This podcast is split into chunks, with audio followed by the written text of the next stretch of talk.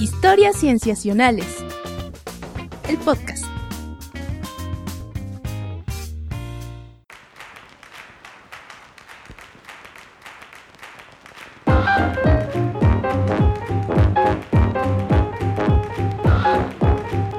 Bienvenidos a Historias Cienciacionales. Una vez más estamos grabando para ustedes para traerles aquello de la ciencia que nos interesa, que nos inquieta, que nos preocupa o que nos fascina, ya sea noticias o pues, cosas que nos vayamos enterando a lo largo de los últimos días. Nos da muchísimo gusto estar de nuevo grabando episodio de este podcast y pues podemos comenzar presentándonos. Yo me llamo Víctor Hernández y estoy muy contento de saludar a quienes me acompañan hoy. Hola amigos. Hola Vic, ¿cómo estás? Bien, ¿tú Sof? Qué bueno, yo soy Sofía Flores y está conmigo también Rodrigo Pacheco. Hola Pach. Hola, ¿qué tal? ¿Cómo están todos? Muy bien. bien pues un gusto estar aquí otra vez comentando las noticias de ciencia. Y también el día de hoy tenemos una invitada especial y ella es Cristina Ayala, que nos acompaña. Ella estudia el doctorado eh, en, el posgrado de Ciencias de la Sostenibilidad de la UNAM y está adscrita al Laboratorio de Restauración Ecológica del Instituto de Biología de la UNAM. ¿Qué tal, Cristina? ¿Cómo estás? Hola, muy bien, muchas gracias, muchas gracias por la invitación. Gracias a ti por estar con nosotros. Sí, definitivamente es un gusto tenerte, Cris. Eh, y pues ya sabes, ¿no? Vamos a platicar de varias cosas, pero también nos va a interesar mucho que tú nos platiques lo que has trabajado recientemente. Em, pero bueno, ya llegaremos a eso. Entonces, amigos, si les parece bien, comencemos este episodio.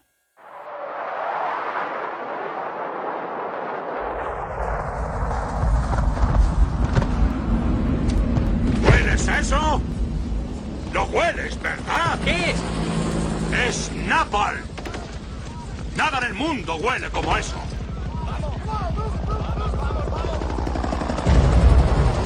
Me gusta el olor del napal por la mañana. Una vez durante 12 horas. Muy bien. en esta primera sección, Sof nos va a contar algo que tiene para nosotros. Así es. Em, Cristina, Rodrigo, Víctor. ¿Ustedes cuáles son o cuál es su olor favorito? Ay, Dios. A mí me encanta el olor a fresas. muy inesperado y muy encantador. a, mí, me gusta mucho el olor a flores. Me gusta mucho el olor a flores de campo en temporadas secas. Órale. Qué inesperadas respuestas. flores de campo en temporadas secas es casi un aroma de, de aromatizante de baño. Sí. de baño. Lo tengo muy presente. Sí, no me imagino. La banda. Sí, no. Eh, yo diría que a mí me gustan mucho el olor a libros, sobre todo a libros viejos. Órale. Mm, me, me, gustan mucho sus respuestas porque están muy alejadas de las mías, porque las mías son como bien cotidianas. ¿Cuáles son las tuyas? Ay, a mí me encanta cuando va a llover, cuando llueve y después de que llueve. Como que son olores distintos y me gustan un montón cada uno de ellos. Claro. Este, me gusta, por ejemplo, las tortillerías, como huelen. Ah, sí, sí, ¿verdad? Las tortillerías es genial, es un olor súper mexicano. También me gustan las panaderías. Ah, sí. Esa es la segunda respuesta. ¿eh? Yo dije pan caliente, pero que sea menos glotona. aquí, aquí nadie te va a juzgar, Cristina. Este, no sé, me gusta también el olor a solventes. Uf, pero bueno. Ya para. Tenemos que preocuparnos. Está grabado. Oigan, es que cuando uno le pone gasolina al coche o cuando pintan un lugar. O el resistol.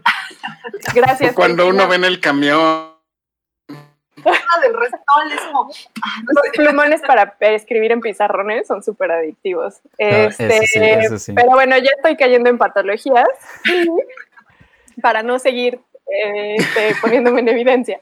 Les voy a contar de este estudio que se publicó en marzo, no es cierto, se publicó el año pasado, marzo del año pasado. Eh, básicamente lo que hicieron fue eh, saber preguntarse, en términos muy generales, si percibimos el mundo de manera distinta a través del olor. Y por eso les pregunté sus olores favoritos. porque básicamente esto es sobre olor. Lo que se sabe es que los humanos tenemos 400 receptores olfativos en la nariz y estos se activan de manera distinta dependiendo lo que olemos. entonces, si ustedes huelen esas flores en temporada de secas o huelen un, un plato lleno de fresas, se activan los receptores de manera distinta dependiendo de eso, que es lo que ustedes están oliendo. Eh, y entonces se ha visto que el, sentido del olfato también está reducido a, eh, a los, o, o, tiene efectos psicológicos y de hecho se piensa que está asociado con el desarrollo de enfermedades neurológicas como el Alzheimer. Entonces, bueno, tenemos nuestros 400 receptores olfativos que detectan olores y que a su vez esa información se traduce a percepción y em, se ha secuenciado de manera genómica los, algunos de estos receptores, no todos, para conocer cuál es su estructura en el genoma humano. Hasta ahora hay un problema que es, y que es el que plantean estos investigadores, que en su mayoría son de, de universidades estadounidenses, es que no existe un modelo que permita predecir la percepción olfativa en función del patrón de actividad de estos receptores. ¿Qué significa esto? Sabemos que hay 400 receptores, pero no tenemos un modelo que nos permita conocer que dependiendo la actividad de estos receptores, qué olores son los que está percibiendo esta la persona en cuestión y además, eh, si basado en este modelo, poder saber si todos los humanos percibimos los olores de la misma manera. Es decir, que si sabemos que, supongamos que el receptor A, B y C se prenden para cuando leemos fresas, significa que todos los humanos del planeta se prenden los mismos receptores cuando huelen fresas y por tanto si alguien no lo hace, significa que allí hay un problema no solo de percepción, sino incluso hasta neurológico. Claro, Sof, yo tengo una pregunta. Eh, sí. Precisamente, bueno, comienzas a contestarla hablando de estos receptores hipotéticos ABC que se prenden al oler fresas, pero mi pregunta es, tenemos 400 receptores, ¿eso significa que podemos percibir 400 olores distintos o cómo funciona eso? No, significa que estos 400 receptores se activan de manera distinta dependiendo los olores a los que nos estamos eh, enfrentando. Entonces, si tú, sí, dime. Es una combinación de actividad. Tú hueles las flores en el campo en temporada de secas, probablemente no se prenda el ABC como con las fresas, sino se prende A, B y D, por ejemplo, ¿no? Y está, el patrón de, de, combinaciones hace que percibamos los olores de manera distinta. Por eso a veces también cuando olemos algo decimos, mm, este olor yo ya lo he percibido en algún otro lugar, porque pues también está asociado con esta memoria de percepción. Entonces, los humanos tenemos más o menos 400 genes que están relacionados con estos eh, receptores olfativos, pero algunas personas tienen variantes únicas de nucleótidos, es decir, que solamente cambia un nucleótido en la secuencia del ADN. Y también se han visto que hay pseudogenes asociados con la percepción del olor. ¿Qué son los pseudogenes? Son secuencias que perdieron su función original y entonces se transformaron, pero sigue allí, siguen ahí teniendo actividad o siguen teniendo eh, pertinencia en la actividad genómica. Se piensa entonces que los cambios en un solo receptor pueden ser suficientes para que haya consecuencias en la percepción. Es decir, que si hay una, un cambio en la secuencia del ADN, que a su vez repercute en el cambio de la secuencia de la proteína del receptor, eso significa que la persona en cuestión tiene una percepción distinta al olor, a pesar de que eh, sea una, no sé, sea mi hermana, por ejemplo, ¿no? Si mi hermana tiene una mutación, entonces eso hace que el mismo olor lo percibamos ella y yo de manera distinta. Eh, pero hasta ahora la evidencia solo se conoce para cinco receptores olfativos. Entonces, imagínense que si tenemos 400 receptores, la ciencia hasta ahora solamente ha estudiado cinco. Y lo que hicieron estos investigadores es, pues hagamos uso de la tecnología genómica y veamos qué pasa con estos 400 receptores. Y entonces investigaron a los 400 receptores. Mm. ¿Cómo lo hicieron? Juntaron un grupo de personas, juntaron específicamente a 300 personas y los pusieron a oler 150 jarras que contenían alguna frecuencia de olor. Y frecuencias tipo las que dijo Patch, eh, de aromatizante de baño. Mm. Pusieron, este, una, pusieron dos etilfenchol, eh, que es el olor terroso, el olor fresco. eh, pusieron un aldehído aromático que se usa mucho para la perfumería y que nos da esta reminiscencia de flores. Pusieron uno que se llama galaxol, galaxolide, que es el olor a madera. guayacol eh, está presente en, la, en el humo de leña y se usa como potenciador para el sabor. Sobre todo se usa mucho en el café. Esta sensación que nos da de café tostado cuando tomamos café tiene que ver con este olor. Y me gustó mucho uno que se llama Androstade, ah, perdón, eso estoy leyendo la química, nunca ha sido muy fuerte. Mm. Androstadienone. Puede ser.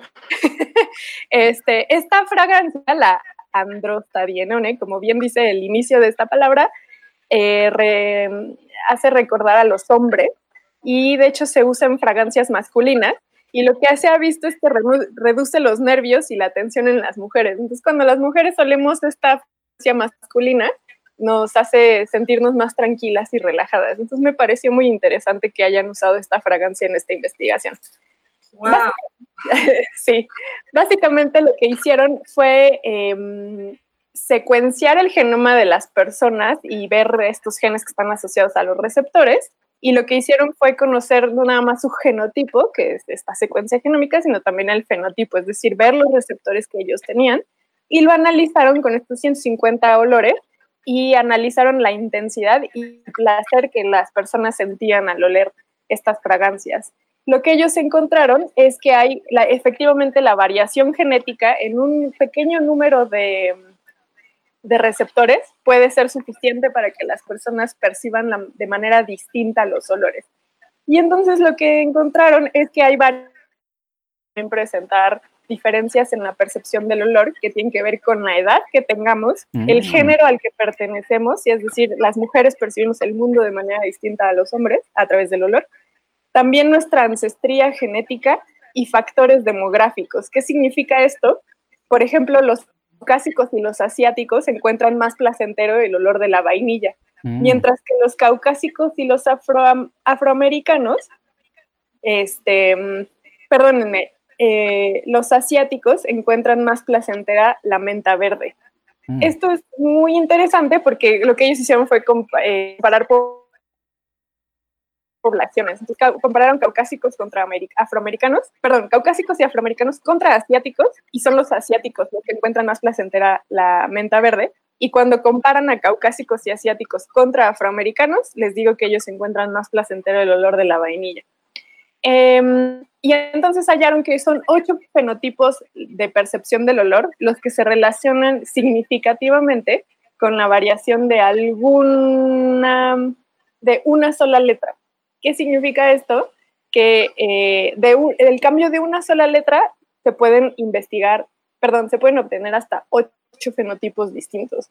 Si eso lo sumáramos a los 400, más de 400 genes asociados con la percepción del olor, entonces tenemos una variedad de fenotipos gigante. Y esto significa que aunque el olor activa muchos receptores olfativos, la variación en un solo receptor está relacionada con características de percepción. Esa es lo que ellos eh, dicen que se puede eh, inferir de esta información. Entonces, aunque muchos olores activan múltiples receptores olfativos, la variación de un solo receptor altera la percepción del 13% de los, de los 68 olores al final que ellos decantan. La pérdida de función de un... Oye, Sofía. ¿Sí? Ah, no, continúa, continúa, mejor te lo pregunto. Ok. La ya voy a acabar.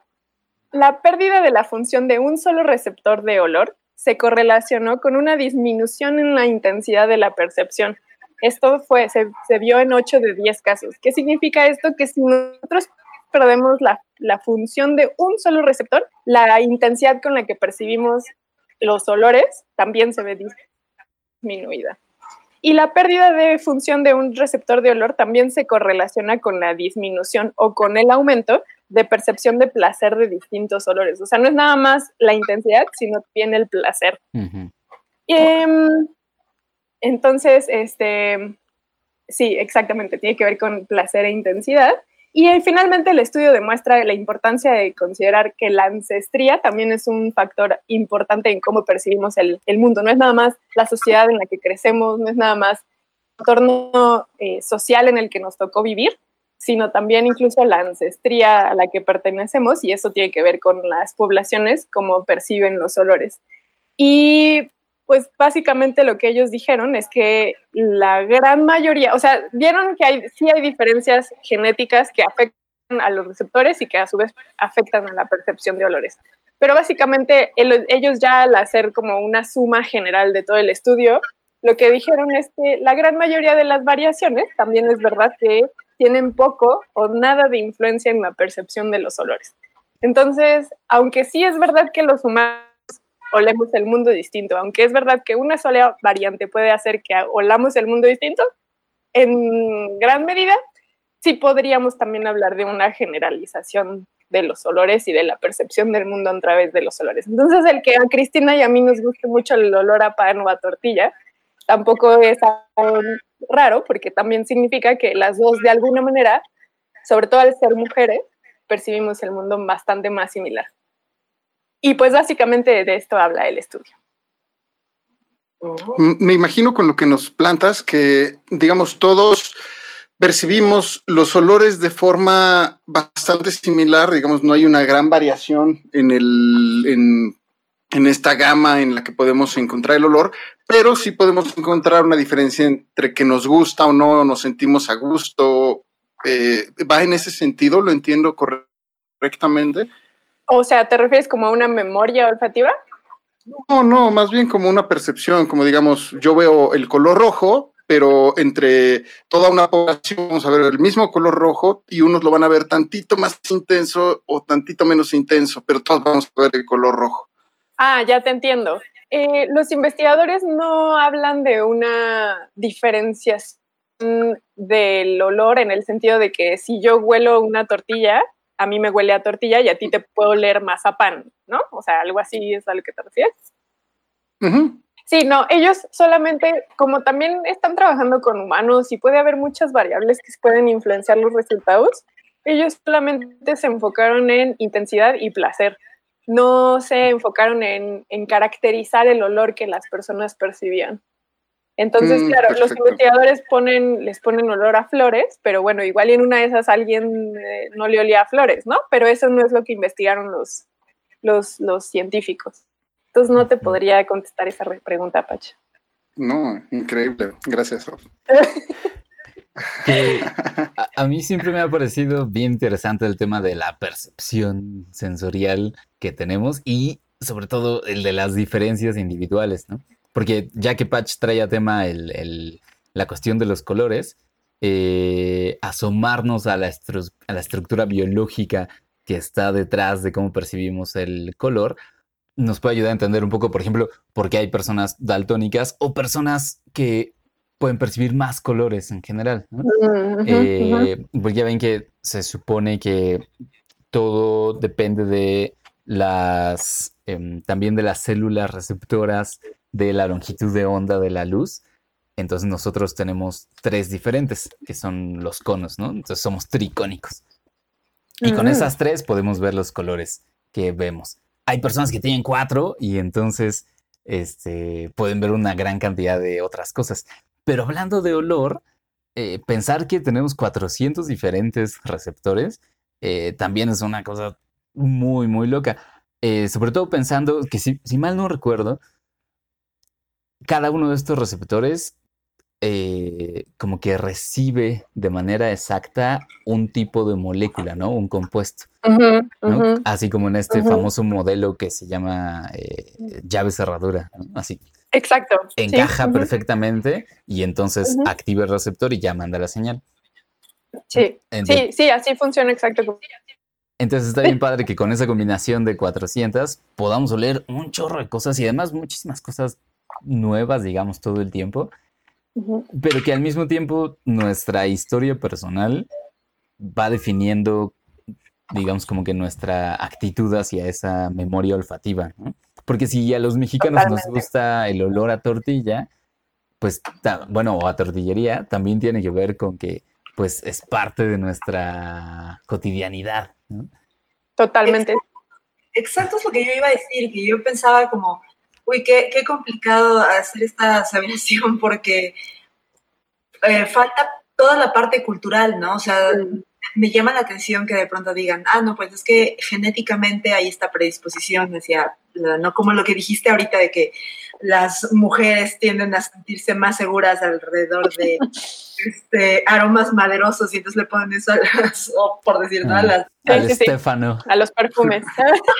Exacto, y dices, ok, nos están moldeando. Pero también tiene que ver con justo, dices, bueno, es que, ¿qué tan es él? O sea, empezó tu papá a usarlo y entonces a ti te recuerda a tu papá y tu papá te, te hace sentir segura.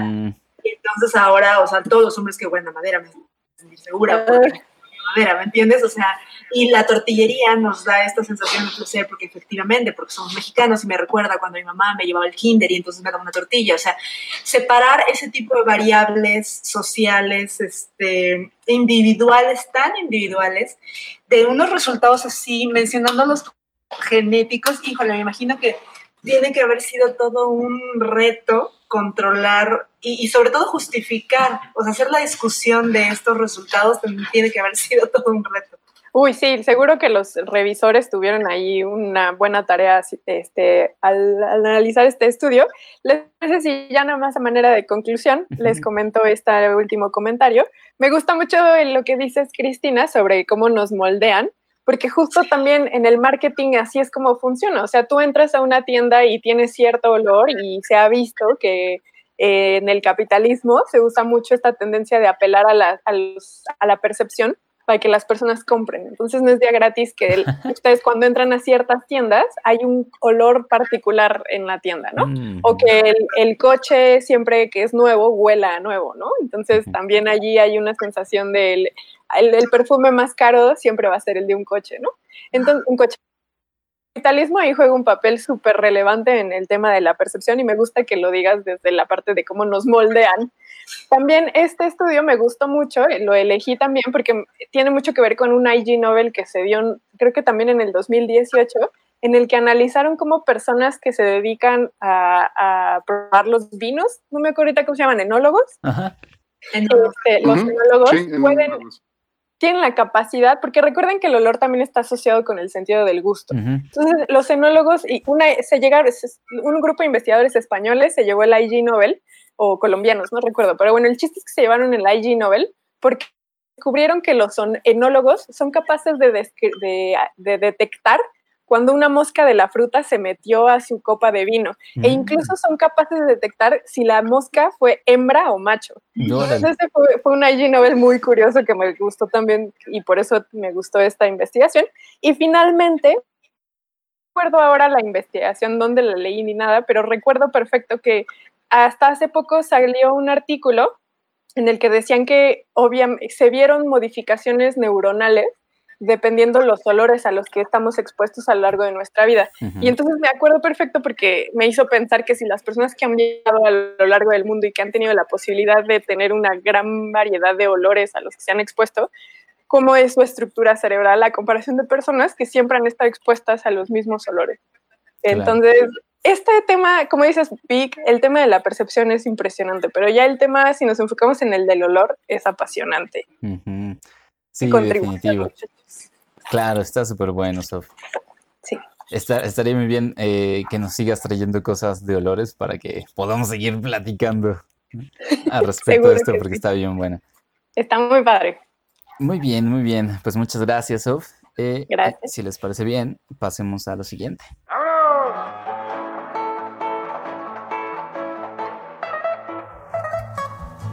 Los domingos y los jueves en el parque principal.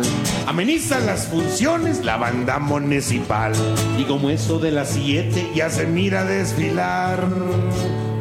Las muchachas y muchachos que las vueltas van a dar. Vámonos al parque. Para ver si encuentras cónyuge. Vámonos al parque. Muy bien, en esta segunda sección entonces, ahora sí vamos a darle la completa bienvenida a Cristina para que nos platique lo que tiene preparado para nosotros. Cris, arráncate. Pues yo vengo a platicar un poco acerca de mi investigación del doctorado. acabo justo de terminar el último semestre, entonces ya tengo algunos avances de los artículos que apenas van a salir. Y mi tesis... Eh, felicidades. mi tesis trató de eh, la relación entre las áreas verdes urbanas de la Ciudad de México y el bienestar de las personas. Fue un tema eh, bastante interesante, a mí genuinamente me apasiona. Qué bueno que tenemos tiempo límite porque podría hablar y hablar. Me encanta. porque hay cada vez más evidencia. O sea, eh, se, hay mucha... ¿Evidencia de qué? de que hay esta relación entre las áreas verdes urbanas y el bienestar de las personas en diferentes dimensiones, ¿no? O sea, bienestar desde el punto de vista de, este, de salud, ¿no? O sea, de cómo es que contribuye a la salud mental, a la salud física, desde el punto de vista de relaciones sociales, cómo es que contribuye a la apropiación del espacio, a mejorar las eh, relaciones en la comunidad, aumentar el capital social, la, el arraigo, la apropiación del sitio. Eh, y desde el punto de vista, pues no sé si esto se considera individual, pero sí como no tan de comunidad, pero, eh, por ejemplo, hay estudios que incluso dicen que eh, ah, se puede disminuir la violencia intrafamiliar con áreas verdes adecuadas, de características adecuadas, ¿no? O sea, entonces tú ves como hay cada vez más evidencia de que las áreas verdes van mucho más allá de la estética, ¿no? Durante muchísimos años hemos tenido esta idea de que las áreas verdes, ay, pues sí, son bonitas. No, no, pues hay que cuidar el árbol. ¿Por qué? Pues porque el árbol está vivo y la madre naturaleza, ¿no? Entonces, no, no, espérate, o sea, va más allá de argumentos este, románticos em, a los que nos atribuyen a los biólogos, ¿no? Como de, ah, sí, es que ve y abraza un árbol, ¿no? O sea, bueno, la naturaleza tiene un valor intrínseco, sin duda, pero es importante reconocer que hay que cuidar nuestras áreas verdes, los árboles, todo esto, por nuestro propio bien, no por el bien del árbol, o sea, porque, porque tenemos, tiene mucha interacción en nuestra vida cotidiana, ¿no? Y eso ha sido algo que se oculta fácil, es muy fácil, uno puede pensar como que, ay, pues sí, es que el árbol pues es bonito, ¿no? Y el árbol está vivo, pero no, no, es que más bien eh, tiene, la falta de árboles o de áreas verdes tiene consecuencias en nuestra vida diaria, a, ese nivel, a nivel salud, a nivel eh, incluso pareja, a nivel productividad. O sea, hay, hay, también cada vez más evidencia, sobre todo en Asia, cada vez se, desarrolla más de que eh, las personas son mucho más productivas si están en contacto con, con verdor, ¿no? Entonces, es un tema que a mí me apasiona. Hay todo tipo de pues les digo, de evidencia científica cada vez más acumulándose. Y yo decidí tocar el tema de las áreas verdes en la Ciudad de México y la relación con el bienestar, porque en Latinoamérica, para empezar, pues es un país donde, bueno, no es una región donde hay menos eh, investigación al respecto. Y porque, bueno, en México, pues también ni hablar, porque tenemos eh, desde administraciones anteriores un déficit verde importante en la ciudad y el artículo científico que yo acabo de publicar, lo que habla, de lo que habla es de que no, el verdor es bueno, ¿no? Y, todo tipo de verdor, o sea, desde las paredes, este, los huertos, etcétera, pero yo me concentro en las áreas verdes, ¿no? Y, y de lo que habla es de que sí, el verdor en sí es bueno, pero también tiene que cumplir con ciertas características para que pueda ofrecer verdaderos beneficios. ¿No? Hay, hay muchas veces que uno, eh, sobre todo cuando le apasiona tanto el tema de las áreas verdes, áreas verdes, ¿no? O sea, como si fuera el nuevo paracetamol, el paracetamol ambiental, ¿no? Como, oye, te duele la cabeza áreas verdes. Es que tengo problemas con mi marido, áreas verdes. O sea, lo que pasa es que mi hijo no entrega las tareas, áreas verdes. O sea, hay tanta, hay tanta información que, claro, uno quiere decir que áreas verdes es la solución de todo, ¿no? Les digo, es como el nuevo paracetamol. Sin embargo, sí, las áreas verdes tienen que cumplir con características mínimas para que realmente eh, tenga beneficios para sus habitantes y que no resulten peor, ¿no? O sea, si se siente insegura una zona, si está sucia, si representa un riesgo. Y volviendo a lo de la percepción, eh, Si un área está descuidada, que eso es parte de lo que dice mi artículo, si un área verde está descuidada en su mantenimiento o tiene basura, eh, posiblemente esa área verde no está influyendo negativamente en la comunidad, o sea, no está juntando eh, vandalismo, ni mucho menos, pero si la percepción de las personas es así, aunque en los datos crudos no hay evidencia de eso, eh, la percepción altera su uso y entonces eventualmente termina convirtiéndose en un centro de distribución de sustancias ilegales, etcétera, ¿no? Mm. Qué importante es, la percepción. Por supuesto, es importantísimo. Yo, algo que concluyo en los tres artículos que estoy haciendo para titularme es que la percepción de las personas se tiene que incluir en, la, en el diseño de este tipo de sitios, en el diseño, mantenimiento y, y casi que hasta en las políticas. Oye, Cristina, perdón que te interrumpa, pero en uno de los artículos que ya publicaste y que mm, podríamos eh, compartir, también mencionas que incluso la cercanía del parque al que, al que viven las personas influye en también si, bueno, en el caso de los parques, pero bueno, de áreas verdes, también influye en si las personas se sienten mejor, bueno, tienen este bienestar. Sí, lo que pasa es que lo que yo hice en este artículo que, que ya salió publicado eh, es analizar las características de las áreas verdes desde tres puntos de vista, o sea, desde el punto de vista ambiental, o sea, no estoy haciendo como una caracterización ambiental propia, la que nos gusta a los biólogos, no, nada más estoy como eh, tomando, por ejemplo, medidas de las alturas, de qué tantos árboles hay, etcétera, ¿no? O sea, a muy grandes rasgos. Em, abundancia de, de, árboles, ese tipo de cosas, ¿no? Eh, desde el punto de vista mm, como geoespacial, o sea, qué tan cerca le queda a sus visitantes, y desde el punto de vista, mm, creo que nada más, no me acuerdo si de, otro punto de vista, ¿no? ah, claro, y de infraestructura, o sea, de si tiene juegos, de si no tiene juegos, de si La iluminación. Exactamente, si tiene iluminación, si, si todo este tipo de cosas, ¿no? Entonces, desde ambiental, de infraestructura del parque, si tiene eh, para aparatos para hacer ejercicio y de la cercanía, ¿no? Y entonces lo que hice fue, pues, como ir a evaluarlos y después fui a esos parques, yo analicé nueve parques de la Ciudad de México de diferentes tamaños y a los usuarios les hice una encuesta donde yo les preguntaba cómo era su satisfacción con la vida, ¿no? Como para saber cuál era su bienestar eh, autorreportado. También esto es importante, esta es otra cuestión de percepción.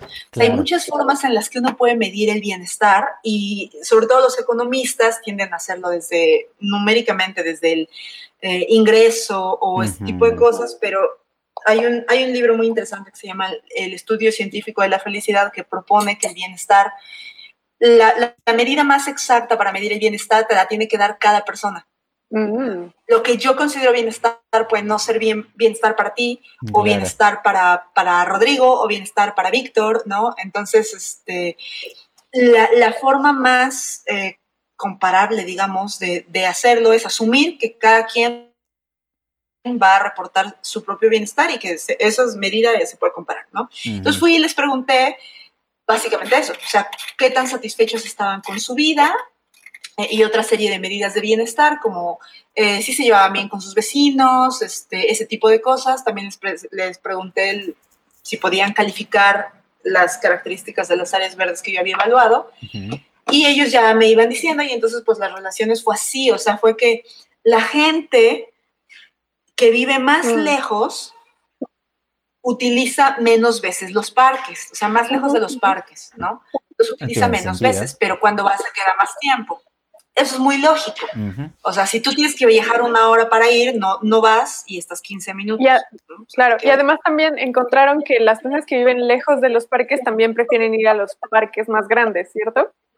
Claro, exactamente. También prefieren ir a parques más grandes porque igual, o sea, tú vas a viajar una hora para llegar a, un parque, no, no vas a ir, ir al camellón. Claro, si voy, al camellón. Exacto, o sea, para ir al camellón te vas al que está cerca de al cual, por cierto, vas más seguido aunque te quedes menos tiempo. Claro. Ese es como parte de los, de los resultados, ¿no? Y otros parte de los resultados es justamente como ya estas relaciones de qué características de los tres componentes del ambiental, de infraestructura y espacial era lo que estaba afectando pues el patrón de uso y el bienestar de los habitantes. Y en lo que yo encontré es que por ejemplo, la, el grado de naturalidad, o sea, qué tan natural ellos sentían que era el parque, eh, la altura de los árboles, fíjense qué chistoso, o sea, el, canto de las aves, percibido, por supuesto, o sea, lo que ellos percibían, la seguridad percibida, o sea, que ellos sentían que había seguridad percibida, la distancia, eh, y, que hubiera buenos caminos, digamos, para, para andar ahí adentro, era lo que predecía mejor el bienestar de los habitantes, ¿no? Y desde el punto de vista del bienestar, eh, las personas que decían que eh, tenían más satisfacción con la vida, que confiaban más en, los visitantes, etcétera. También esas características, desde el punto de vista del bienestar, era lo que más predecía justo este, pues la asistencia a los parques y, esta relación, ¿no? Entonces eso fue, fue muy interesante. A mí me gustó mucho tu investigación por dos cosas. Una, porque como está publicado en inglés, eh, fue muy simpático ver los nombres de los parques en inglés. Entonces eso fue muy simpático.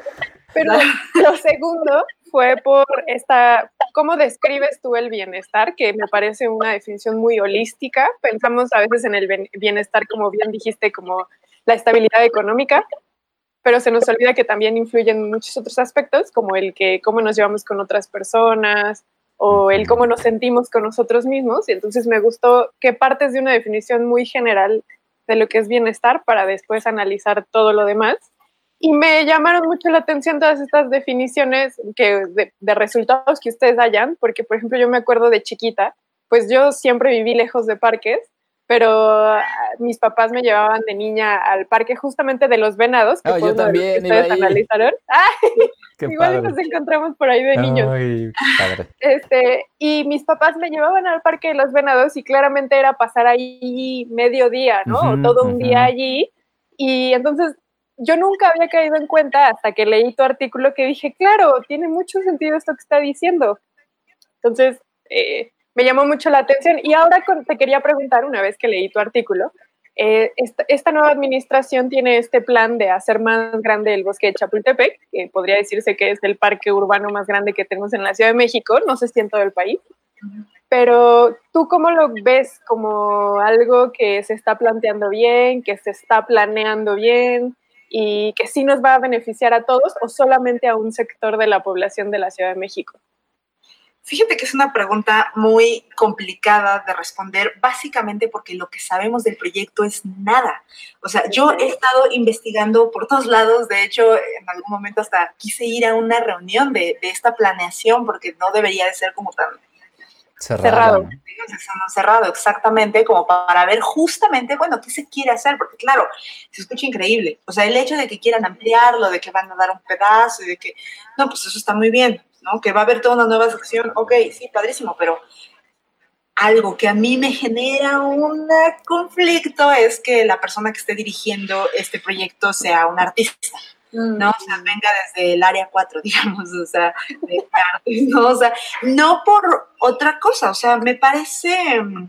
Sí que debe haber más planeación desde también lo científico, ¿no? La evidencia. Es que, ¿sabes? O sea, hoy, hoy en la mañana platicaba con una persona que se ha, se ha confundido mucho lo que es sostenibilidad, o sea, sostenibilidad la gente dice, ok, necesito hacer un proyecto sustentable, entonces voy a poner como si fuera un pastel, una parte de ambiental, una parte social y una parte económica. No importa en realidad este, cómo vaya ni nada, lo bates y sale un proyecto sustentable, ¿no? De sostenibilidad. Y en realidad dices, pues no necesariamente. Si bien tiene que tener los tres componentes, hay más cosas a las que debe de atender, como vulnerabilidades y otra serie de, cuestiones. Entonces, mm, el hecho de que de que los proyectos inicien no siendo sustentables o siendo guiados por personas que no están en estas disciplinas y que después digan, ah, pues vamos a meter la parte, la parte ambiental y se la metes ahí como medio insertada a la mitad y después dices, y también la parte social y también se la terminas, queda como un pegoste y medio raro y no... Frankenstein. Sí, queda como, no conozco suficiente este proyecto, pero te digo, a mí de entrada me brinca y digo, bueno, es que entonces quieren hacer un corredor, corredor ahí cultural, ¿no? Porque el objetivo era como que la cultura y por es que es un artista el que está dirigiendo el proyecto. Mm. Entonces, eh, y después dices, bueno, no, bueno, pero también le vamos a meter algo ambiental y entonces no sabemos quién va a dirigir la parte ambiental, pero como que ya dijeron que también va a estar por ahí, ¿no? Y entonces seguramente también van a necesitar otra parte y dices, para que un proyecto sea verdaderamente sustentable y sobre todo que tenga enfoques biológicos, tiene que estar concebido desde la raíz, desde la transdisciplina, no, no desde... No con perches. Exactamente, no voy así sustituyendo conforme voy avanzando y, ah, le falta parte ambiental, métale un poquito más, ¿no? Es como, no, así, no queda. Entonces, te digo, yo he tratado de acercarme sin nada de éxito, por supuesto, y, la verdad es que te digo, no se sabe mucho más. O sea, solo, anunciaron esto y, a mí, pues, me preocupa, ¿no? Digamos que voy a dar el, el, voto de confianza de que es un proyecto bueno y con buenas intenciones, pero, pero no podemos hacer ningún tipo de análisis sin saber quién está detrás, o sea, qué, expertos lo está liderando, qué se planea hacer y, y nada, ¿no? Entonces, bueno, esa es, esa es como mi, mi, opinión al respecto. Oye, Chris, y comentas, iniciaste eh, comentándonos tu amor por las áreas verdes y dentro en el gremio, muchas veces bueno, yo comparto completamente tu visión en relación a los espacios verdes y los beneficios que nos traen, no solo a nivel de salud, sino también como elementos de resiliencia ante los cambios y ante todo el, eh, pues, lo que ocasiona la urbanización, que es calor, eh, precipitaciones, en fin, un montón de cosas que podemos eh, empezar a tomar como servicios que nos brindan las áreas verdes. Y vaya, las amo al igual que tú, estas áreas, estos espacios verdes en las ciudades.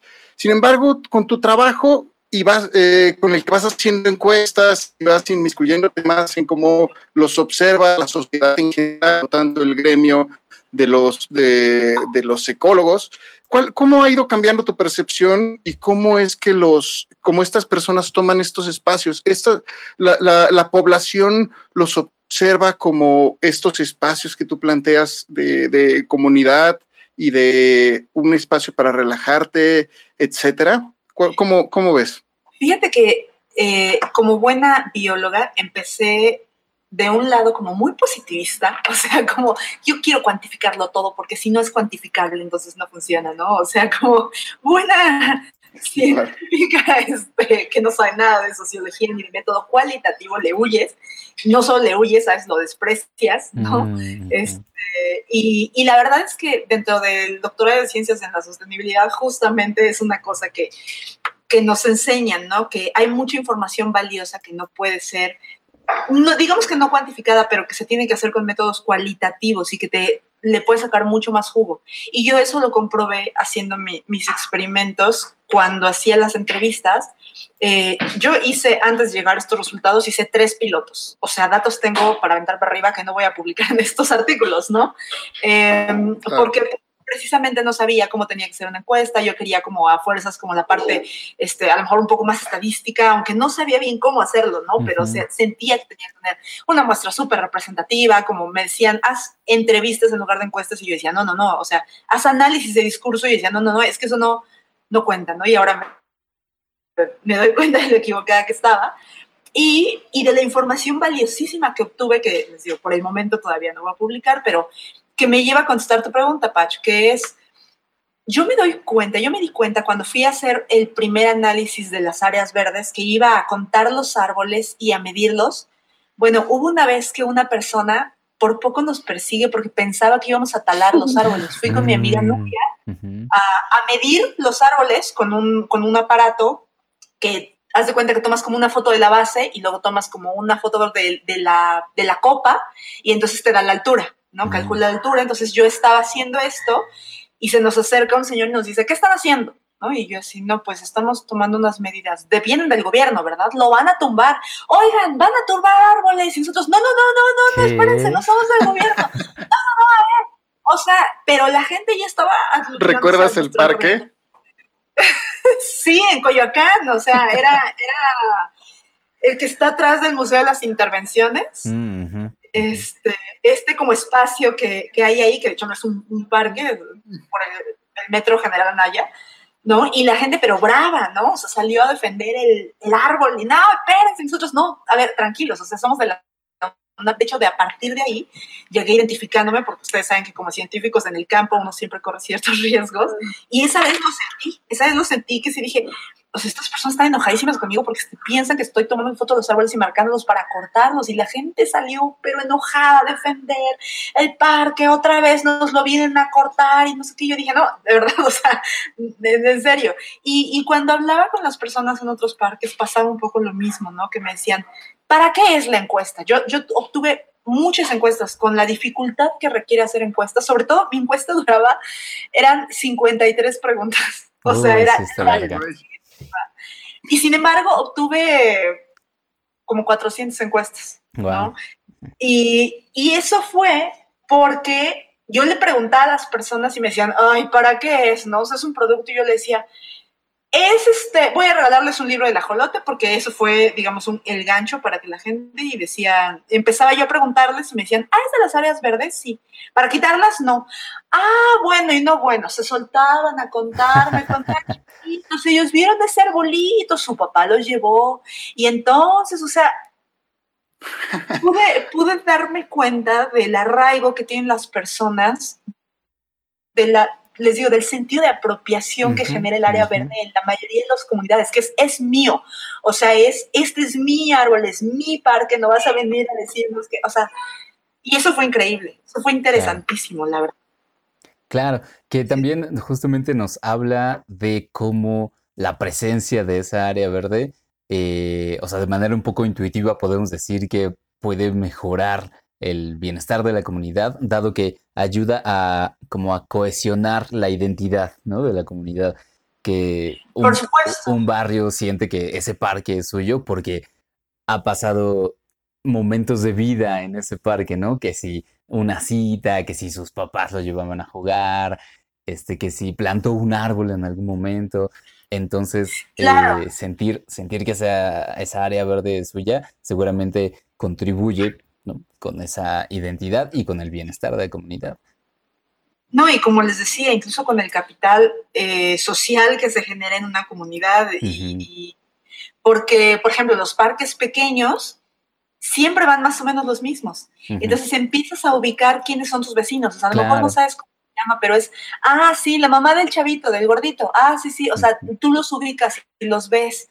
Y eso es algo que pasa poco en esta época. O sea, a veces vivimos en un edificio en donde no sabemos quién se vecina enfrente, no tenemos más ¿no? O sea, y, y, este tipo de cosas generan convivencia e incluso, pues lo que les digo, de capital social, ¿no? O sea, el, el hecho de, en el primer piloto yo les preguntaba a la gente, ¿qué tan probable es que tú le dejes la llave de tu casa a uno de tus vecinos? ¿no? O sea, porque yo lo que quería hacer en el primer piloto era como checar la diferencia justamente como de la cohesión social y del capital social entre las personas que estaban cerca de un parque o de una plaza pública y las personas que estaban lejos, ¿no? Al final esa idea quedó un poco desistida por ciertas cuestiones, pero, pero entonces en el primer pilotaje yo les preguntaba ese tipo de, cosas para ver qué tan cuestionada o qué tanto capital había ahí, ¿no? O sea, decía, ¿qué tan probable es que si necesitas 20 eh, pesos para pagar un taxi o para pagar algo, se lo puedas pedir a alguien que, o sea, de, tus vecinos, ¿no?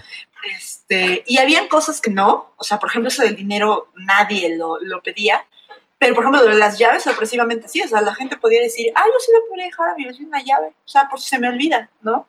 Mm. Sea, eso es capital social. O sea, es, es ¿qué tanto puedes obtener? Y capital social es un concepto que tampoco me fascina porque justo capitaliza, ¿no? O sea, o sea, pero, pero al final, bueno, tratando de utilizar como un concepto para explicarlos, es como la gente obtiene beneficios que no necesitan ser económicos, pero que son importantes a partir de la convivencia y eso sí lo da muchas veces al espacio público. Claro, y está, o sea, a mí me gusta, perdón, Bach, eh, solo acabo ah, rápidamente esta idea que eh, me gusta mucho que nos presentes tu estudio y, y, que sea una puerta de entrada a conocer todo este campo eh, de, como disciplina científica, porque es una cosa que medio pensábamos que sí ocurre, ¿no? O sea, como de manera intuitiva decimos, claro, que los parques tienen ventajas, pero ahora con los métodos ya formales sí podemos decir, miren, aquí está respaldado, ¿no? Estos son los estudios. Claro. No, y hay muchísimo, te digo, la verdad es que, o sea, cuando yo empecé a hacer este estudio, yo sentía que estaba haciendo el parteaguas, ¿no? En la ciencia en México y de pronto, de pronto me di cuenta de que había muchísima gente que estaba haciendo lo mismo al mismo tiempo que yo en todos lados, ¿no? Y claro, es que, es que es una tendencia y eso está bien, ¿no? o sea, no se trata de que sea o sea, es, es, una tendencia porque cada vez hay más y porque por el otro lado cada vez hay menos parques. Ahora, eh, en América Latina, porque la verdad es que, o sea, yo te puedo decir, en China hay ciudades jardín. O sea, mm. como siempre nos ocurre o nos suele ocurrir en Latinoamérica, vamos atrasados con la tendencia. O sea, en Asia se tiran eh, segundos pisos para abrir un río que estaba entubado y que sea un parque público y que genere todas estas ventajas. Eh, se generan ciudades jardín. Eh, en, en, Japón, o sea, hay una técnica que se llama baño de bosque que defiendo muchísimo, que se oye como muy hippie, pero que, o sea, es medicina preventiva, o sea, ya se utiliza como medicina preventiva, como terapia, o sea, un doctor te puede recetar irte dos horas al bosque una vez a la semana para bajar tus niveles de cortisol, porque el mm. gasto en la salud era altísimo y era por, por, enfermedades que tienen que ver con justamente el, el estrés, etcétera, ¿no? Entonces, vamos tarde en América Latina. O sea, seguimos pensando que las soluciones son justo segundos pisos, este, entubar, eh, que nuestra idea de progreso es la construcción, eh, este tipo de cosas. Entonces, a mí me gusta mucho estar haciendo este estudio justo, en América Latina, porque es donde más se necesita. Claro. Pues, y como bien dices, justo eh, y como comentamos en, el, en, el, en, la sección pasada, cada mundo y cada, persona es un mundo, e incluso si te empiezas a ver por regiones, por continente, por nivel socioeconómico, y si nos empiezas a dividir más y más y más, somos, podemos llegar a percibir las áreas verdes muy distinto en distintas partes y por eso también, aunque haya muchísimos estudios o mucha gente involucrada, que decimos muchos, pero, o sea, muchos científicos, pero en realidad es un, es un grupo muy chiquito que, de, de personas que están investigando este tipo de fenómenos y este tipo de relaciones, pero pues es muy importante que se realicen estos estudios en distintas partes de, de, del planeta, como bien como el tuyo, porque nos vienen a, a decir eh, tanto generalidades de cómo estamos percibiendo la humanidad este tipo de áreas y cómo podemos mejorarlas, como también cosas muy focales que podrían estar de nuestra región.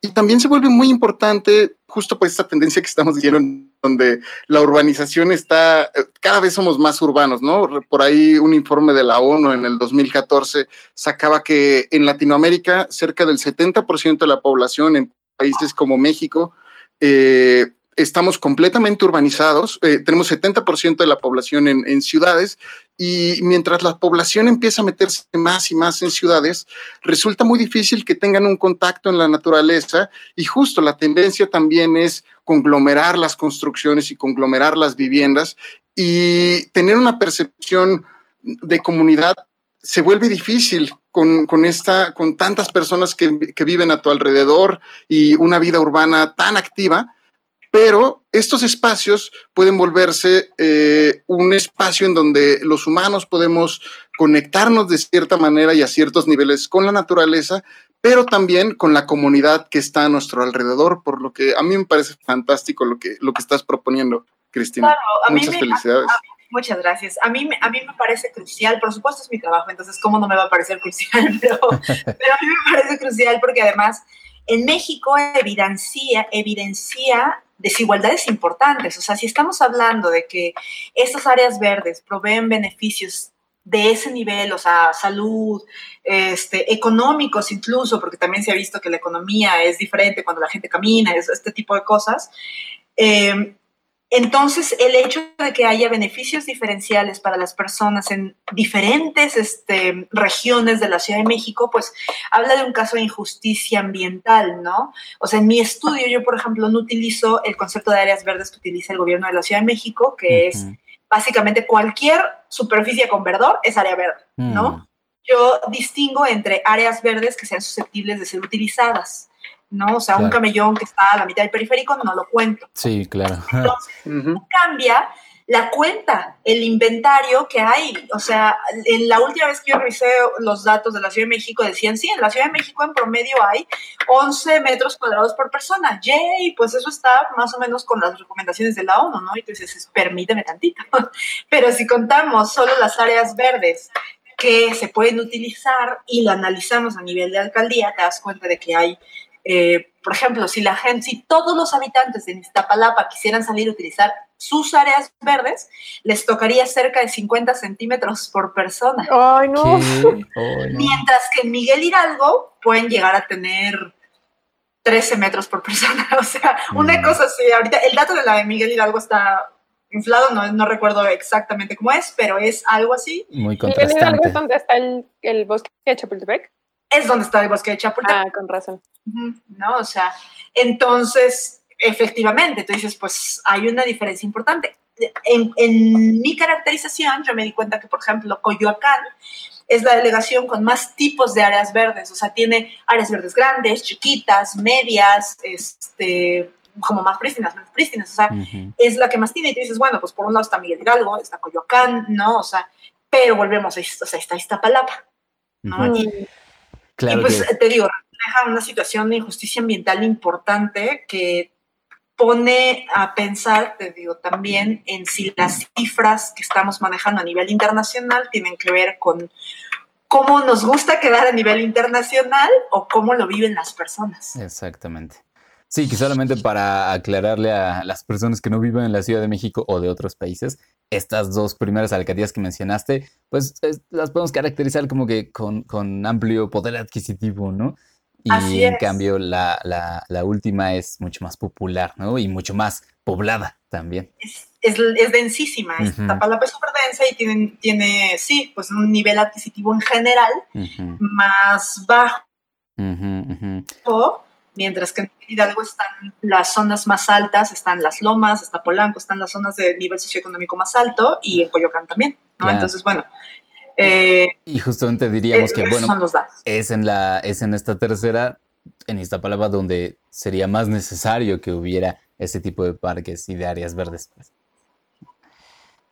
Por supuesto, en alguna reunión, que de hecho yo tuve con, la actual jefa de gobierno antes de que fuera jefa de gobierno, pero ya sabíamos que iba más o menos a quedar, eh, yo le, le, le, decía de esta situación, ¿no? Y me decían como, los científicos son muy buenos para hacer datos, etcétera, pero eh, para proponer, o sea, ¿qué hago? O sea, expropio terrenos, o sea, ¿cómo genero más áreas mm, verdes? Y lo que nosotros decíamos es, es que bueno, por lo menos cuidar a capa y espada los que ya están.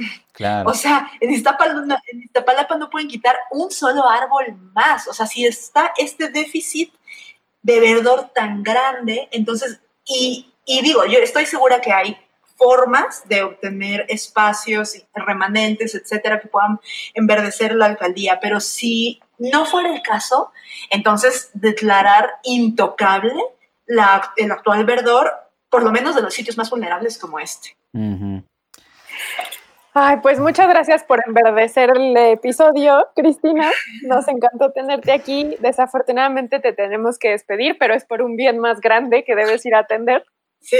Pero te agradecemos mucho que hayas estado con nosotros aquí iluminándonos. Pues muchísimas gracias a ustedes por la invitación. Eh, pues cuando quieran. muchas Sí, muchas gracias, Cris. Ay, perdón. ¿Hay alguna manera, Cristina, que podamos seguirte? No sé si quieras eh, dar tu cuenta de Twitter o algún correo electrónico o cómo te podemos encontrar con tus artículos científicos. Sí, pues yo mm, soy más de Instagram. En Instagram soy arroba Cristagram con, con doble S y además ahí estoy tratando de dar todo el tiempo como información de cómo reducir tu impacto en el planeta. O sea, creo que es mega urgente y todo el tiempo estoy tratando de dar ese tipo de información y de tips y etcétera. Entonces, eso sería. Y en Facebook tengo una página que se llama Ciudades para Todos. Ah, buenísimo. Pues vamos a poner las ligas a ambos en nuestras notas del episodio. Así es que ahí está para todas las personas que te quieran seguir y seguir leyendo.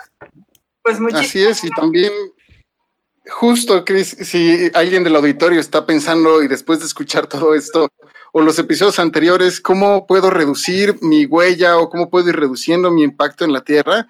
la cuenta de Cristina es excelente para poder escuchar distintos consejos de cómo hacerlo. Ay, muchísimas gracias. se hace lo que se puede.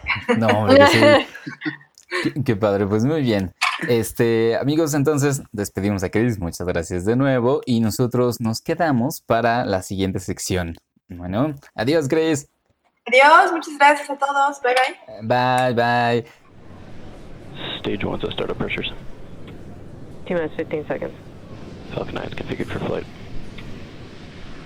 10, 9, 8, 7, 6, 5, 4, three, two, one, zero. Ignition, Lift off.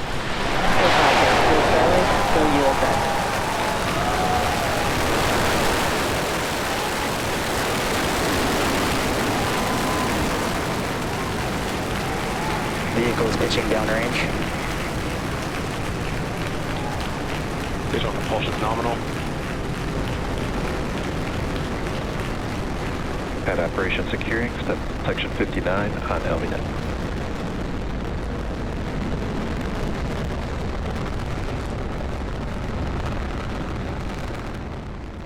Muy bien. Bueno, después de haber escuchado esto que nos contó Cristina Ayala, a quien le agradecemos de nuevo por haber venido, Vamos a pasar a esta tercera y última sección en la que Patch nos va a contar algunos temas que nos trae y que además de los cuales no habíamos platicado hace mucho. Patch, ¿qué nos traes?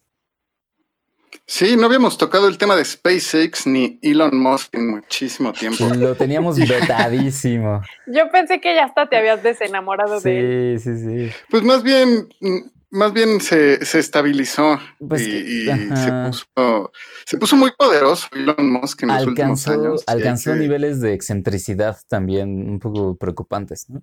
Sí, ¿qué onda con sus Sí, pero no tanto que lo tuviéramos, sí, pero no tanto que lo tuviéramos prohibido, sino había muchas noticias que ha habido muchas noticias que contar y hay muchas cosas que cubren los medios de Elon Musk. Sí, no, les encanta.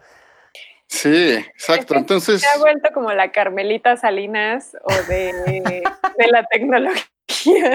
Para los que no conocen a Carmelita Salinas, háganse un favor y googleenla, por favor. O mejor no. Bueno. Yo no se lo recomendaría.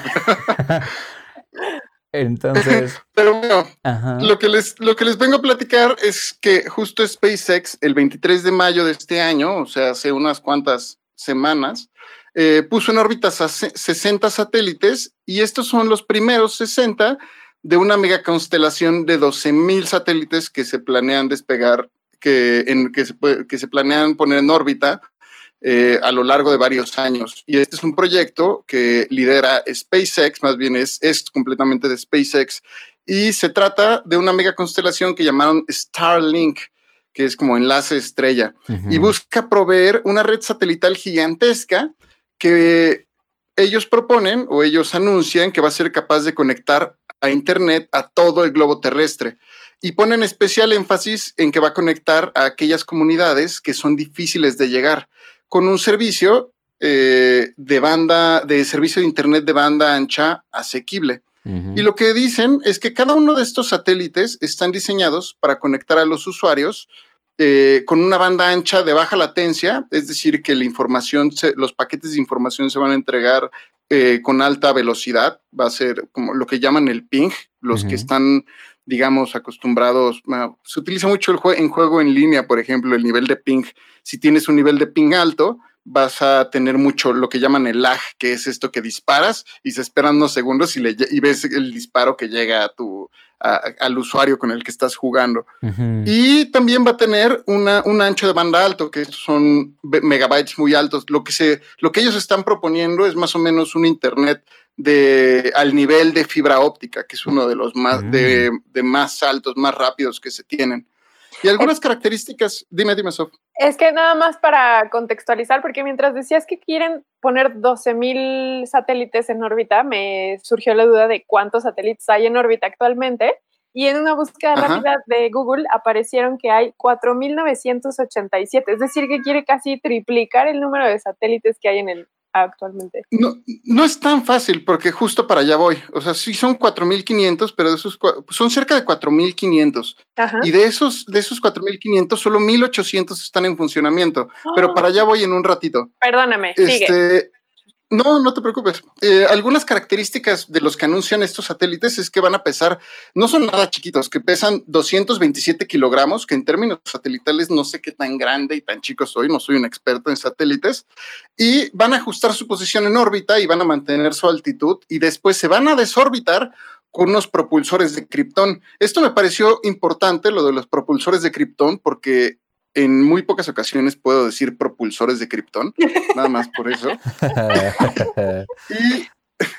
y, también claman que el 95% de sus componentes se va a desintegrar en la atmósfera cuando termine su ciclo, su vida media, que, que prometen que sea de alrededor de 5 a 7 años y, y que cuando entre, van a, uh, bueno, se va a desintegrar el 95% y esperan que en generaciones futuras de estos satélites ya se desintegre completamente. Y entonces, para lanzar estos satélites, lo que hizo SpaceX fue utilizar su gran cohete Falcon 9 y lo lanzó en su estación, en la estación de la Fuerza Aérea de Estados Unidos, en Cabo Cañaveral. Entonces, estos satélites van a estar orbitando aproximadamente a una altura de 550 kilómetros y es esta área la que pertenece a la órbita terrestre baja. Y esta órbita terrestre realmente no tiene límites rígidos definidos pero típicamente se encuentra entre los 200 y 2000 kilómetros de la superficie terrestre. Y esta capa es donde se encuentra la mayoría de los satélites con los que contamos. Estos satélites, estos que mencionabas en la búsqueda rápida, los cuatro mil y tantos, están en esta, en esta órbita baja, la mayoría de ellos. Entonces, para lograr todo lo que dice SpaceX que va a lograr con sus satélites, requiere al menos 400 satélites para tener una cobertura menor y 800 para una cobertura moderada. Entonces, realmente no necesita, es toda la flota de los 12.000 para, para poder eh, operar. Sin embargo, la flota de los 12.000 es para ir sustituyendo los que van acabando su vida media. Entonces, en episodios anteriores aquí de Cienciacionales, cuando recién iniciaban los primeros lanzamientos privados, comentábamos que este justo iba a ser el futuro de las compañías espaciales privadas en donde se iban a convertir estas, estas compañías en proveedoras de servicios de comunicación y esto representa una fuente de ingresos fijos para estas compañías. Digamos, empiezan a reducir sus riesgos de ingreso y empiezan, o sea, empiezan a tener ingresos completamente fijos al proveer servicios de Internet y esto muy seguramente tranquiliza muchísimo a los inversionistas. Entonces, aún no conocemos los precios por los cuales eh, están proponiendo que van a ofrecer sus servicios.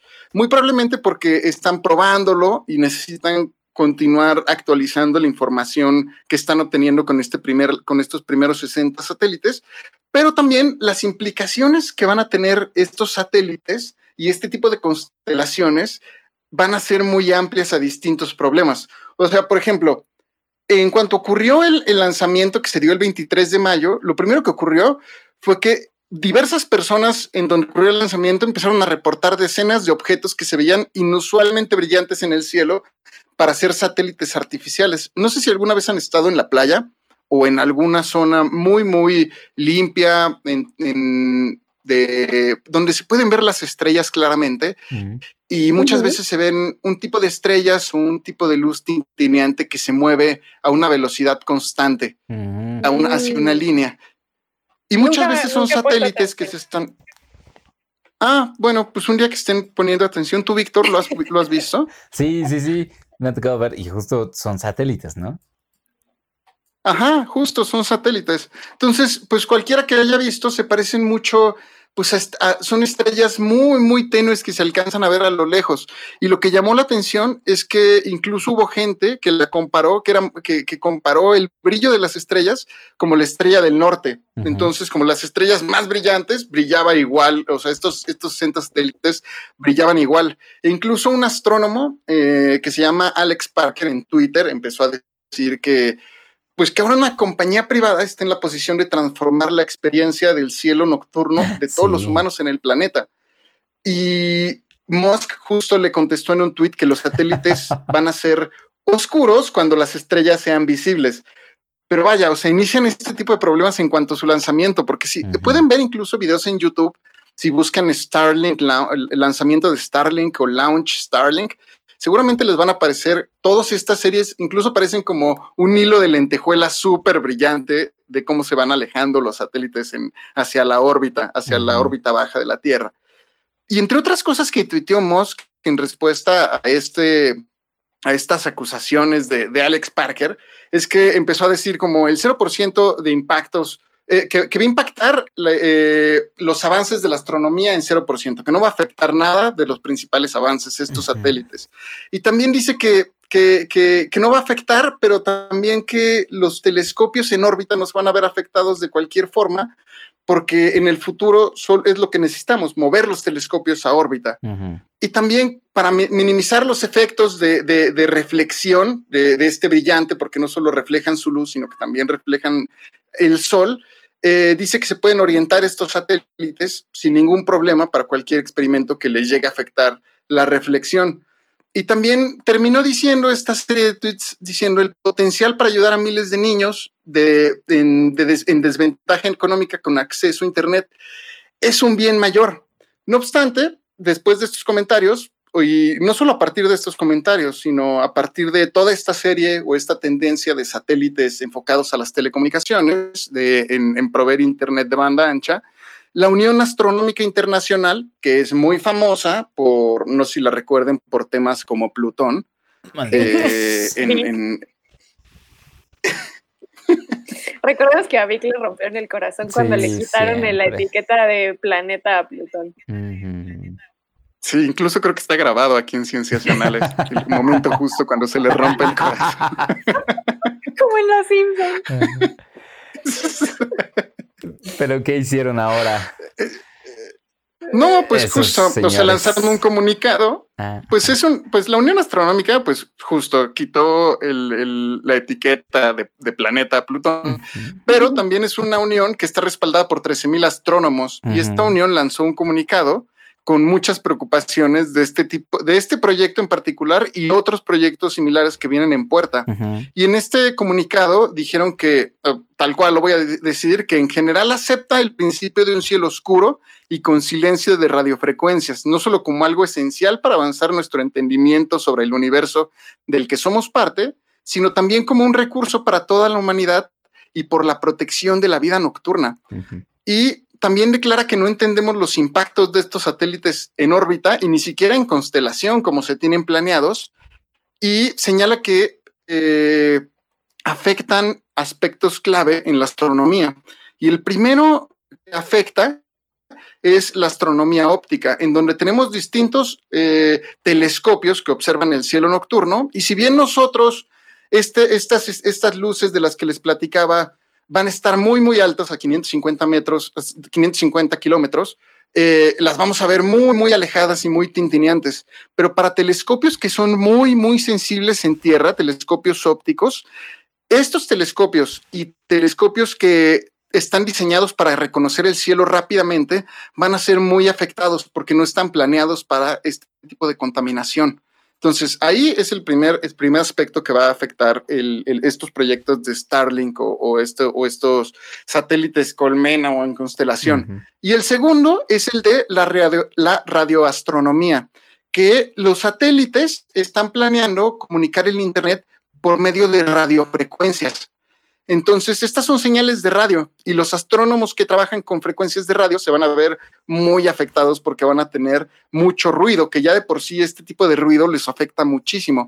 y, un, y un proyecto muy famoso que justo hablamos hace poco que lo afecta es el telescopio de horizontes de eventos, de horizonte de eventos, que justo como nos platicaban, eh, pues trabajan con radiofrecuencias. Entonces, y, no sé si recuerdan que necesitamos espacios gigantescos de la Tierra para poder tener una pequeña imagen de un agujero negro gigantesco. Entonces, pues imagínense, este tipo de proyectos se van a ver afectados muy, muy fuerte con este, con el despliegue de estos satélites.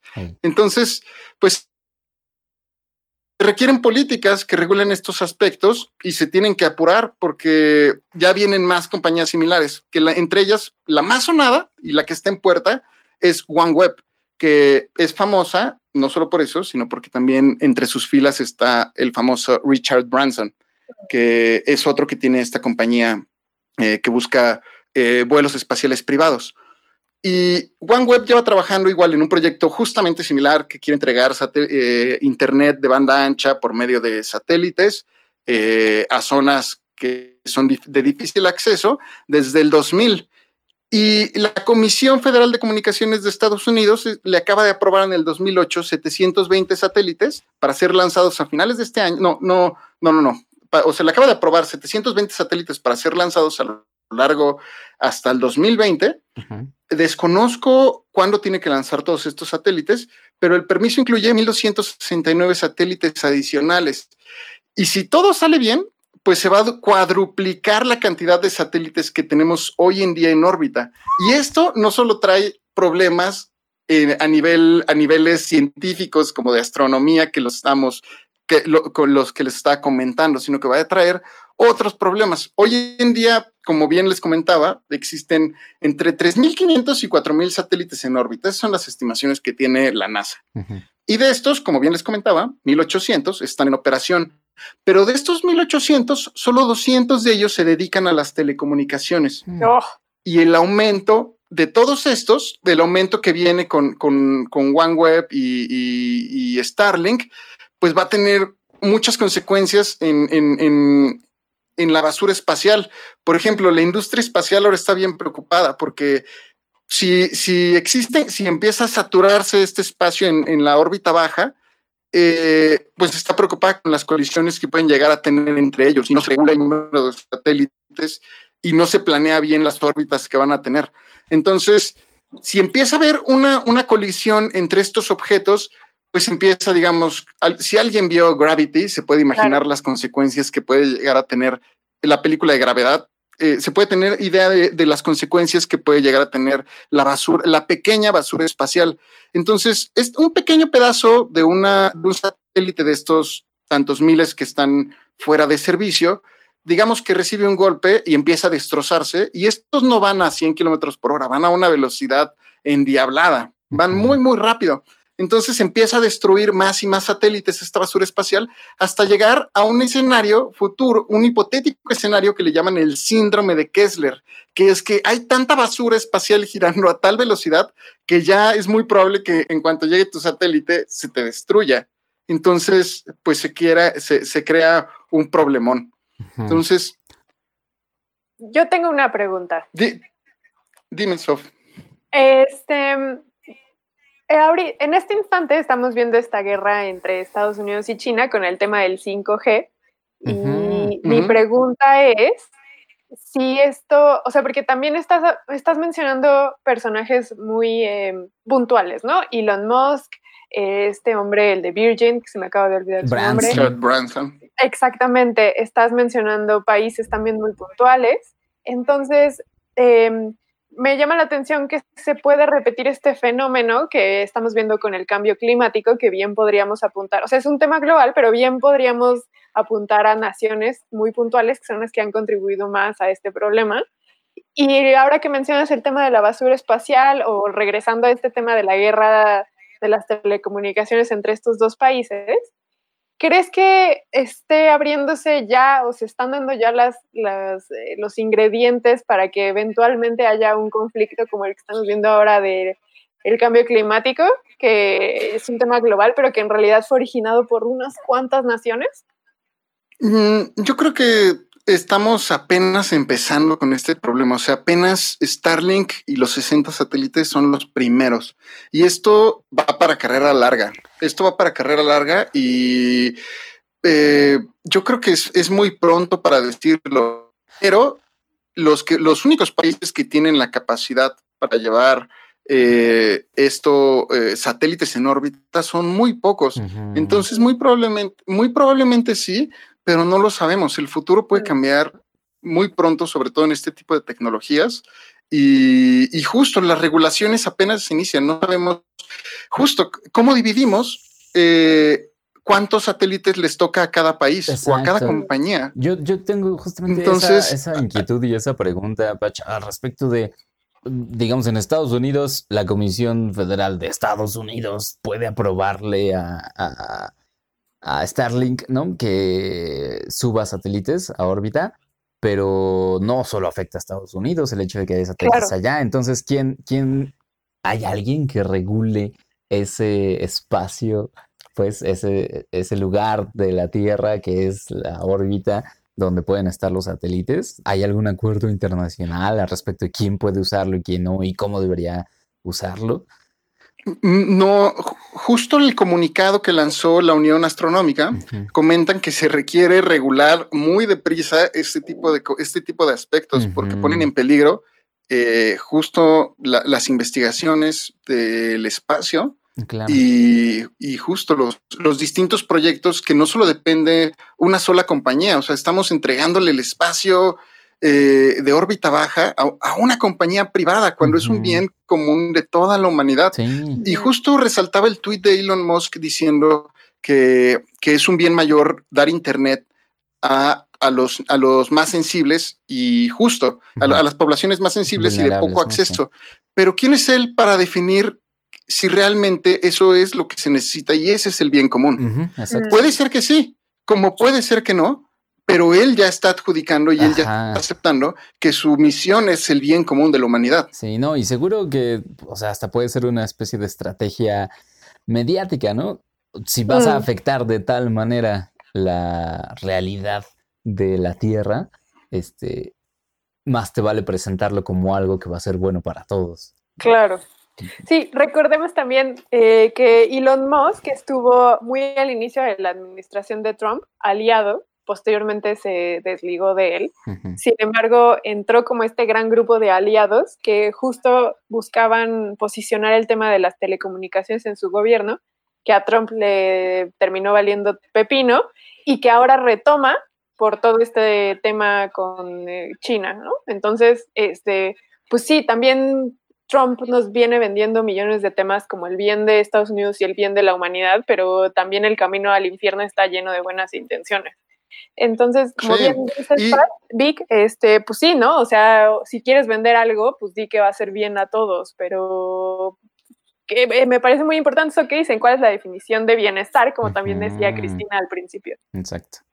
Exacto. Y ya como terminar, digamos, la nota, la NASA tomando en cuenta pues este aumento, este incremento o el interés de las compañías por eh, desplegar sus flotas y constelaciones de satélites de comunicaciones, eh, hizo un reporte muy rápido eh, acerca de cuántos satélites habría, eh, cuál es el límite de los satélites en órbita baja. Y asumen que con base en los que tenemos actualmente, hacen distintos eh, escenarios, añadiendo entre 6.700 y 8.000 satélites a la flota actual, con un peso de entre 100 y 300 kilogramos y una vida media de 5 años. Y estos, estos parámetros los ponen en su, en su reporte eh, que pueden encontrar en la NASA, eh, porque son, los, son las especificaciones que apenas están sacando estas compañías. Y de esta forma se obtiene que, eh, que se tienen que sacar por cada 100 satélites que se desorbiten en el futuro, cuando ya se tenga el máximo, por cada 100 satélites que se, que se desorbiten, perdón, que se pongan en órbita. 100 satélites que se pongan en órbita, se van a tener que desorbitar 99 satélites. Y estos van a tener que tener una vida media de 5 años, no más. Y solo así se puede obtener 34 colisiones en un periodo de 200 años. Pero si solo quitan 90 por cada 100, las colisiones se van a disparar a 260 colisiones. Y ahí empezamos los peligros. Entonces, eh, si se dan cuenta, nuestra, el rango de peligro es muy, muy bajo. O sea, se tiene que cumplir el 99, el, 99 satélites, el 99% de los satélites remover, porque el 100% que pones en órbita. Entonces, pues tenemos que. Perdón, pues, dime, dime, Es que justamente yo al pensar en satélites que pueden chocar allá arriba en órbita, eh, como que trato de entender la magnitud del espacio del pues sí, del espacio tridimensional que ocupan. Y un satélite, si bien entiendo, no es demasiado grande, ¿no? O sea, lo podemos ubicar como del tamaño de un automóvil, quizá, o un poco más pequeño.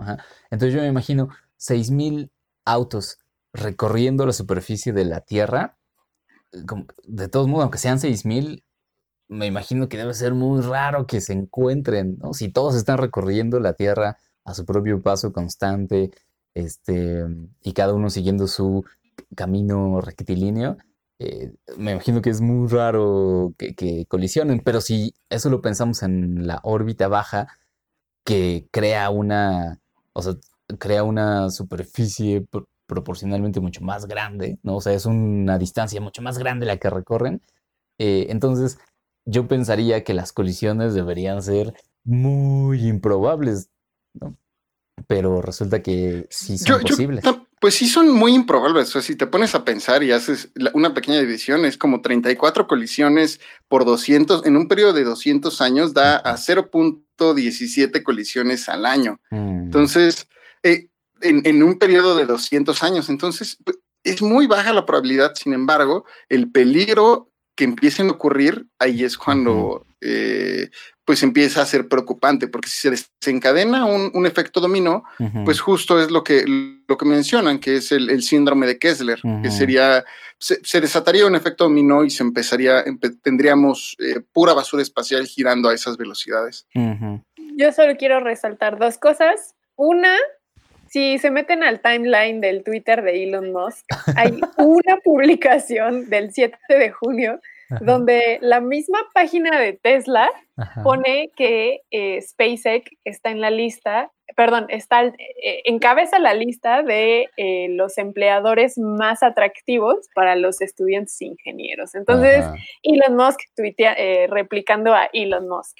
Y este, también eh, para ya cerrar, como redondear los tres temas que hemos hablado en el podcast eh, de hoy, me parece importante mencionar una noticia que salió también la semana pasada, que es que Nueva Zelanda eh, va a apoyar el crecimiento económico a favor del bienestar. Entonces, Estados Unidos e Elon Musk, como un ciudadano americano, lo que buscan es como a través del crecimiento económico dar bienestar.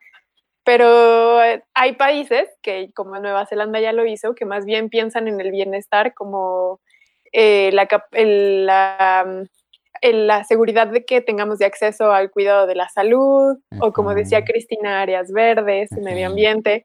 Entonces, pues sí, es verdad que a todos nos encantaría tener una mejor conectividad, que todas las personas tengan acceso a Internet, porque pues no sé, ustedes no me dejarán mentir, el que nosotros tengamos Internet nos facilita mucho la vida, tanto así que nos permite no solo comunicarnos entre nosotros tres y tener acceso a los artículos que revisamos y estar enterados de lo que sucede en todo el mundo, sino también compartir toda esta información con los que nos escuchan en el podcast. Entonces, claro que el Internet es un gran acontecimiento en la vida de los humanos, pero también, como decía Cristina, merecemos otro tipo también de bienestar. Entonces, pues sería sopesar qué significa lo que queremos y buscamos como desarrollo como especie. Sí, y que además va a depender mucho, bueno, como que cada quien tiene que hacerse trabajo de reflexión, porque justamente le contaba a Patch antes de entrar que me quedé, hace unos días, me quedé sin internet durante medio día. ¿no? Porque se cayeron las líneas por lluvia. Exacto. Entonces, si me dijeran, te quedas sin agua durante mediodía o te quedas sin internet durante mediodía, y uno empieza a decir, ah, no sé, se supone que deberíamos decir que preferimos estar con agua, Pero a estas alturas, sí, no sé, tenemos que hacer un trabajo de reflexión fuerte precisamente en decir qué nos hace mejor, más felices y con más bienestar. Y yo, yo, también quería decir un comentario para cerrar, que es que no estamos dejando, justo como comentabas, Sofía, que es una, este es, este es una empresa privada y nunca antes una empresa privada ha controlado las tele, o sea, algo, como bien dices, Vic, entre escoger Internet que se ha vuelto tan fundamental en nuestra sociedad y eventualmente que una sola empresa, digamos que tiene muchísimo, muchísimo éxito Starlink y todo el mundo se une a sus filas como usuario o una gran parte de las personas se unen eh, como usuarios de Starlink y empezamos a tener un monopolio gigantesco que sabe perfectamente bien cómo usamos Internet y en qué regiones usan Internet y empezamos a tener otro Facebook, pero con un nivel mucho más elevado de poder. Mm en el, en el sentido de que tiene toda nuestra información y, y este tipo de compañías van a ser las que lo que lo a mi parecer y desde mi perspectiva, las que van a empezar a gobernar las telecomunicaciones porque son las que no van a tener los costos implicados de contratar a una empresa como estas dos, eh, como SpaceX para lanzar sus satélites. Entonces, de ahí entrada tiene una ventajota frente a ellas. Y pues vaya, estos peligros de cómo, de cómo van a empezar a ser moldeadas nuestras sociedades con este tipo de decisiones, me parece muy importante, y, y hay que hacer voz y hacer sonar el comunicado que dice la Unión Astronómica, porque vaya que tenemos que regularlos. Y sí, y ahorita que estás mencionando esto me recuerda a todo el problema que hubo en el caso de México con la regulación de la banda ancha, porque también las empresas privadas y el gobierno tienen ciertos espacios y ciertas prioridades y se dan ciertas concesiones, pero también me hace pensar en eh, cómo hemos cambiado. O sea, hace dos décadas, tres décadas, Bill Gates buscaba lo mismo que está haciendo Bill Gates, eh, perdón, Elon Musk, pero él lo hacía con que la gente tuviera acceso a baños, a agua potable y a drenaje, ¿no? Y ahora una versión 2.0 de Bill Gates, que es Elon Musk, lo que busca es bienestar a través del Internet con todas las personas, ¿no? Entonces, también como las prioridades de la humanidad han cambiado en tan poco tiempo los mesías también como han cambiado. Y nada, ojalá las personas pensáramos, siguiéramos pensando en cuál es nuestro olor favorito antes de si nos quedamos sin internet medio día. Sí, porque internet no huele a nada. Pues sí. Pues sí, Pacho, pues está súper bueno. Está increíble. Gracias por traerlo. Con gusto, con gusto. Muy, emocionante. Muy bien, amigos, pues con esto podemos ir cerrando entonces este episodio de Historias Sensacionales, en el que pues les agradecemos mucho a todos los que nos están escuchando, que se hayan quedado escuchando y que sigan con nosotros. Eh, saben que este podcast no tiene una periodicidad definida, pero tratamos de no tomar más de tres semanas quizá entre cada uno. Así es que les agradecemos mucho que sigan con nosotros, su fidelidad y sobre todo que nos manden comentarios, ¿no? Cualquier comentario nos gusta mucho recibirlos. Eh, ya sea a nuestro Twitter, que es arroba cienciacionales, o cualquier otro método de contacto, que son cuáles, Sof. En Gmail estamos como Historias Cienciacionales. En Facebook, Historias Cienciacionales. Y como ya mencionaste, en Twitter, arroba Cienciacionales. Y nuestros episodios están tanto en SoundCloud como en Spotify y como en la que ya va a desaparecer, iTunes. Oye, ¿qué vamos a hacer? Bueno, lo pues platicamos nos Quedamos con... nos quedamos con Spotify. Porque me acabo de acordar que tenemos que hacer algo. Pero bueno, este, sí, muy bien. Y para aquellos que quieren contactar de manera personal a cada uno de ustedes, amigos, eh, ¿cuáles son sus métodos de contacto? Yo estoy como Soflafu Pach. Yo estoy como arroba Pacheco VV. Y yo como arroba Víctor Rogelio. Así es que ahí lo tienen. Muchas gracias por escuchar. Y esto ha sido todo en este episodio de Historias Cienciacionales. Sale, bye. Hasta pronto.